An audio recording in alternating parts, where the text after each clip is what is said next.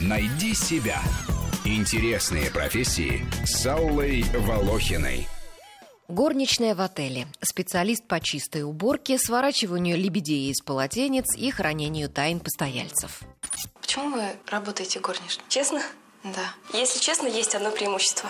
Вроде бы все время на людях, а привыкнуть к ним не успеваешь. Как стюардесс? То есть вы хотите сказать, что у стюардесс то же самое, только у них больше романтики? Ну да, может, больше.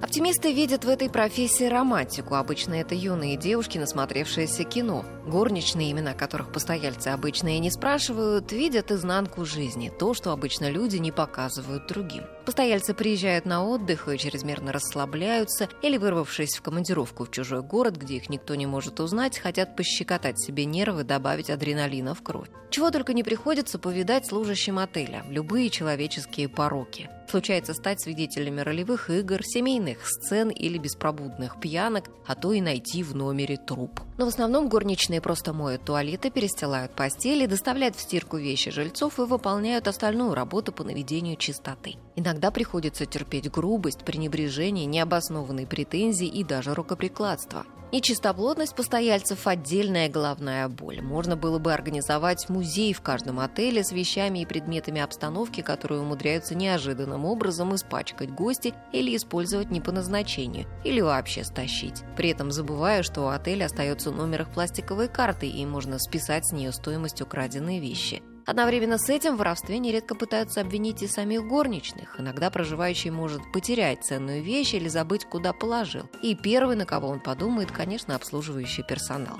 Но иногда персонал действительно бывает нечист на руку.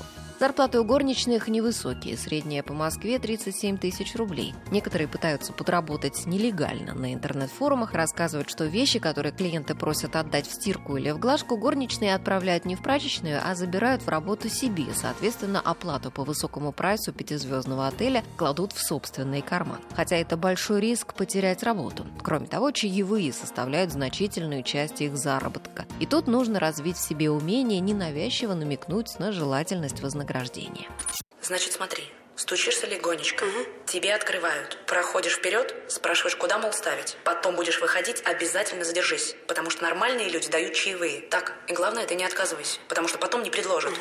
В гостиницах большая текучка кадров. Ночные смены утомительны. Многие не выдерживают физические нагрузки, ведь нужно успеть убрать большое количество номеров за короткий срок. Обычно за смену горничная должна обслужить от 8 до 20 номеров в зависимости от степени их загрязненности. На работу неохотно принимают девушек до 25 лет, потому что многие еще не имеют навыков уборки, а некоторые приходят с целью встретить свою судьбу среди состоятельных гостей. Поэтому не столько работают, сколько и ищут себе пару. В люксовые отели без опыта работы и на порог не пустят. Умение, казалось бы, нехитрое, высшего образования не требует, однако определенная сноровка необходима даже для того, чтобы правильно, без единой морщинки, застелить постель и не потратить на это половину рабочего дня. Поэтому важно быть расторопной, аккуратной, небрезгливой, честной, деликатной и дружелюбной, а также иметь устойчивую психику. В моей постели мертвое тело. Это мертвое тело женщины в кровати под матрасом. Ты сама видела?